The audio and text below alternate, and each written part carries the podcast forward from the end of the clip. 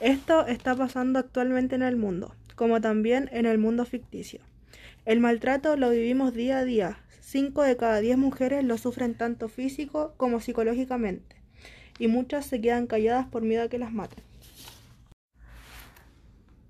No se recibe el apoyo de la justicia como quisiéramos, a pesar de los medios de comunicación continuamente tabunden del tema. Esta realidad ha traspasado a lo largo de la historia, a la literatura, como ocurre en la novela La Mortajada de María Luisa Bombal. Yo soy Carolina Guzmán y junto a mi compañera Javiera Walton abordaremos este tema. Este libro se trata de una mujer que fallece por un infarto.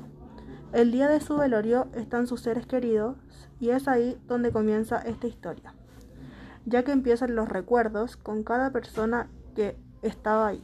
Zoila era su nana y su amiga. Alberto tenía mala relación con su madre, ya que ella no estaba de acuerdo con lo que él hacía con su esposa. Peret era su hijo menor y el favorito de Ana. Ricardo, primer amor.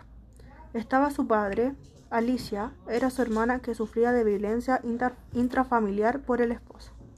Antonio era su esposo, quien Ana no amaba al principio porque se casó obligada. También una de las tantas razones por la cual Ana no amaba a Antonio era porque tenían muy mala relación matrimonial. Fernando era su amante.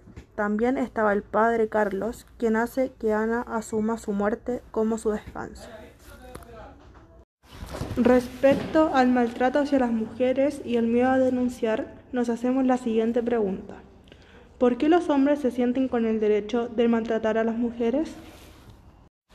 Ellos creen que pueden hacerlo ya que nos ven como débiles, que no nos sabemos defender y que no tenemos quien lo haga, como lo que sufría la nuera de Ana, quien también sufría de violencia por su esposo Alberto, quien encerraba a su esposa y no la dejaba salir ya que él decía que era muy linda para andar en la calle.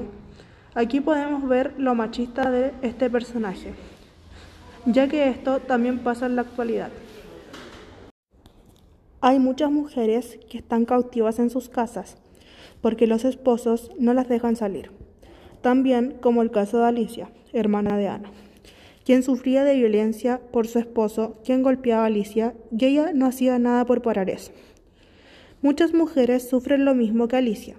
El miedo que le tienen a los hombres no las deja denunciar.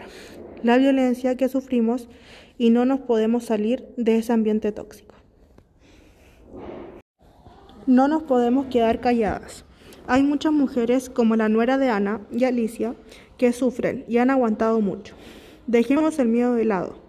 Tratemos de dejarlo atrás e ir a denunciar. Todas nos apoyamos. Todos somos una. Pierde ese miedo y denuncia. Hazlo por ti, por tus hijos, etc. No esperes a que sea tarde. No esperes a que nosotras contemos las historias de las que ya no están.